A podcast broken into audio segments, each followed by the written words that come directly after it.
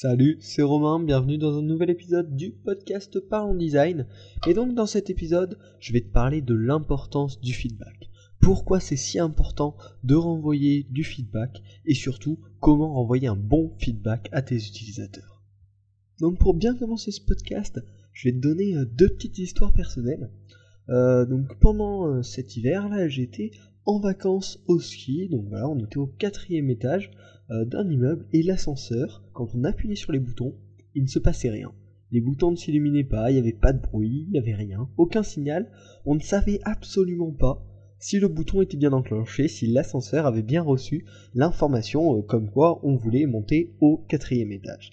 Et c'était frustrant à un point, il y avait toujours un doute, on ne savait pas si ça avait bien marché, du coup j'appuyais toujours 15 fois dessus, alors que sûrement en un seul clic ça aurait dû marcher, mais il y avait toujours ce doute qui persistait et c'était tout à fait frustrant ça donnait vraiment une impression de mauvaise finition euh, du produit ou bien un problème de fonctionnement, mais en tout cas c'était très désagréable en tant qu'utilisateur.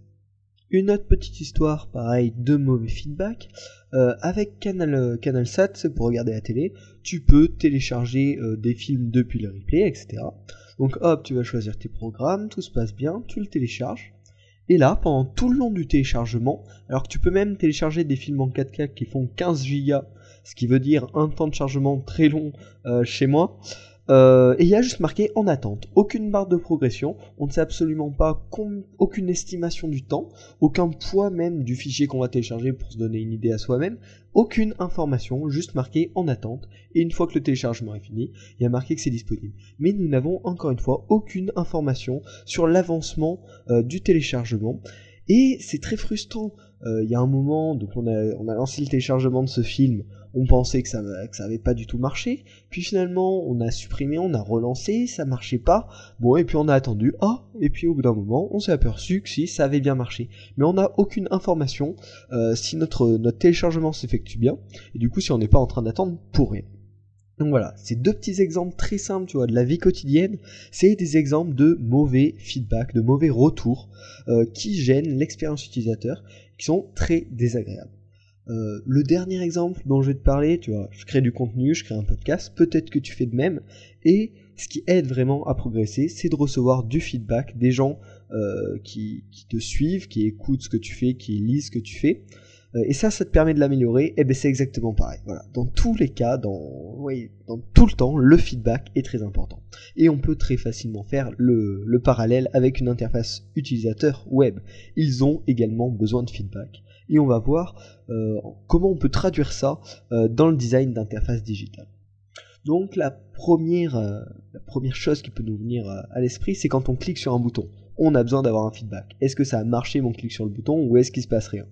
Quand on a un chargement, donc comme j'ai dit par exemple pour CanalSat, on télécharge un fichier, ça peut prendre quelques secondes, quelques minutes, voire quelques heures, il est très important de savoir que ça avance.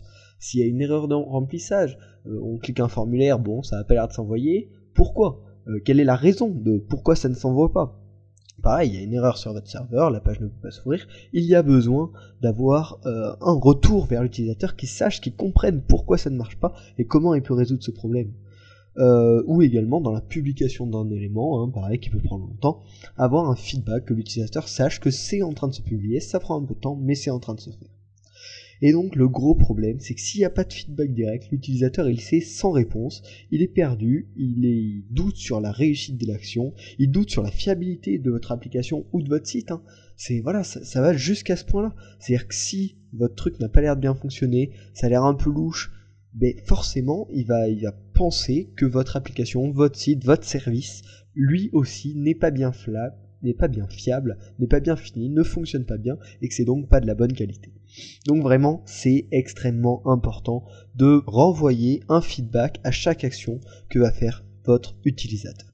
Maintenant que tu es censé être convaincu euh, par l'importance de renvoyer du feedback à ton utilisateur, on va voir en trois points, trois points majeurs comment tu peux renvoyer du bon feedback à tes utilisateurs. Le premier point, c'est être précis.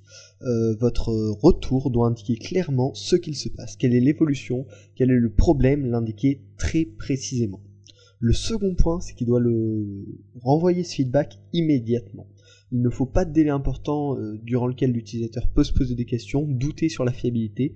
Il faut vraiment que dès que l'erreur est repérée, dès que le clic est effectué, dès que le chargement est lancé, avoir un feedback de l'avancement, de l'évolution de l'action qu'a demandé l'utilisateur.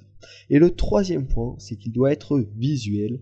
Ça doit être facilement lisible, facilement compréhensible. Bien penser aux personnes qui, par exemple, n'entendent pas, qui ne voient pas bien, qui ne peuvent pas bien lire, qui voilà, qui ont besoin d'icônes, de couleurs pour bien se repérer. Donc ces trois points, c'est la précision, l'immédiateté et euh, la visualisation, le visuel.